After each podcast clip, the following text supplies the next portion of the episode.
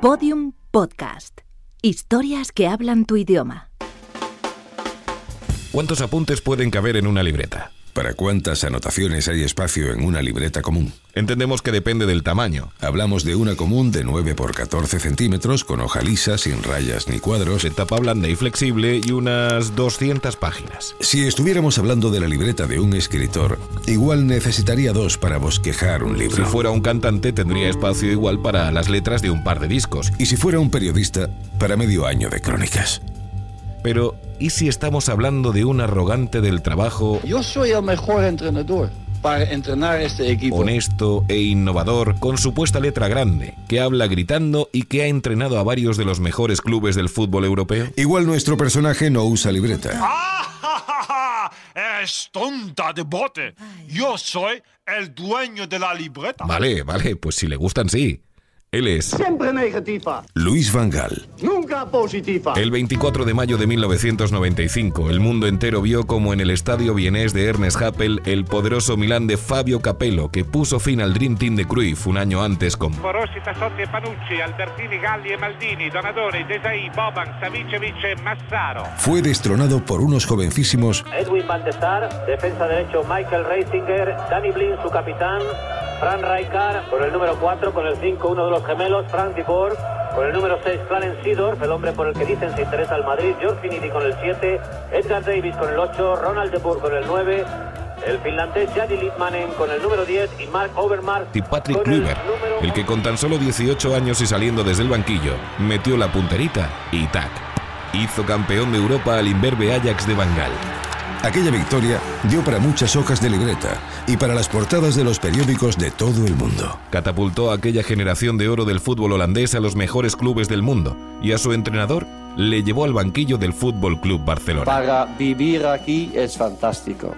Para trabajar es otra cosa. En la temporada 97-98, Van Gaal aterrizó en Can Barça, con la esperanza del Mesías anhelado por los culés tras la época Cruyff, ya que Bobby Robson no cubrió ese hueco. Aterrizó con parte de su Ajax y logró el doblete, Liga y Copa en su primer año. Aquel equipo contaba con Figo, Luis Enrique, Guardiola y como estrella el brasileño Rivaldo, del que sospechaba que sabía meter goles pero no jugar al fútbol. El técnico holandés le quiso tirar a banda y que jugara de 11 y el brasileño se negó. E a partir de hoje não queria jogar mais na banda e que eu era bastante humilde para me quedar em banquilho ou fora de uma convocatória. A raíz de esto, Luis protagonizó el momento más memorable que se le recuerda en sala de prensa. Tú eres muy malo para decir pacto. Yo roto este pacto.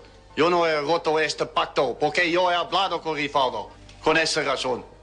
Y yo he dicho cómo yo tengo que explicar. Tú eres muy malo, mu- muy malo. No, no, no, no. Tú eres muy malo. Roto el pacto de vestuario. Ja, interpretación siempre negativa. Siempre negativa. Nunca positiva. La temporada siguiente revalidó el título de liga y dejó en Can Barça un buen puñado de tulipanes de su glorioso Ajax. Kluivert, Bolocenden, Cocu, los hermanos de Boer, pero sin haber entendido la cultura y filosofía Barça. El club tiene una filosofía, por encima de los jugadores, por encima de- del entrenador, por encima... Se fue, pero en su libreta reservó páginas a dos joyas descubiertas en la masía. Xavi sigue anunciando el mismo tipo de jugada. Balón al segundo palo. Puyol. ¡Gol de Puyol! Xavi Hernández Bueno, pues ha sido uno de los entrenadores más, más importantes para mí. Eh, me dio la oportunidad de jugar en el primer equipo del Barcelona. y Carles Puyol. Tras fracasar al frente de la selección holandesa y no lograr la clasificación para el Mundial de Corea y Japón, volvió al Camp Nou de la mano de Joan Gaspar. Yo soy el mejor entrenador para entrenar este equipo, para salir adelante. Porque yo conozco el club, yo conozco el entorno, yo conozco estos problemas, yo conozco los jugadores. Implantó un sistema con tres defensas, echó a Rivaldo, Sergi y Abelardo y fichó a Juan Román Riquelme. Bueno, Terminó la conferencia de prensa, todos contentos.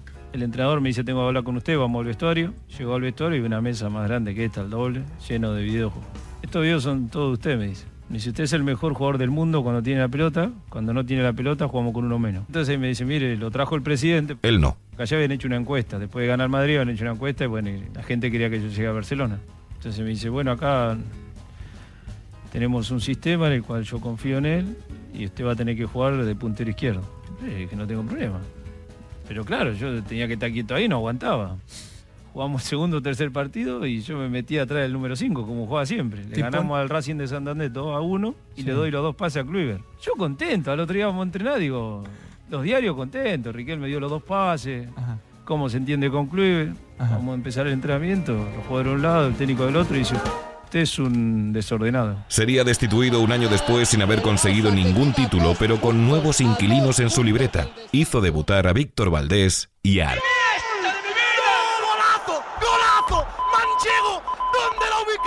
En 2003 un nuevo paso por el Ajax como asesor de Ronald Koeman que no acabó bien y en 2005 cogió al AZ Alkmaar, equipo en el que se retiró como jugador y le hizo campeón de la Eredivisie. Con ese título se abre una nueva etapa en la vida de Luis Van Gaal en el Bayern de Múnich. Ganó el doblete Liga y Copa en su primera temporada y llegó a la final de la Liga de Campeones, perdiéndola en el Santiago Bernabéu contra el Inter de Mourinho, su asesor en la primera etapa en el Camp Nou. También gastó hojas de su libreta. Le suenan Thomas. Tony Kroos, Alaba o... Les hizo debutar Van Gaal. Pero su libreta no solo se gastaba en estrellas del fútbol mundial descubiertas, Sino también en ideas talentosas, detalles geniales. jugadas maestras. En Brasil, la selección holandesa hospedada en la mismísima playa de Copacabana llegó a las semifinales del Mundial por un enroque de porteros en la tanda de penaltis que solo a Van Gaal se le pudo haber ocurrido.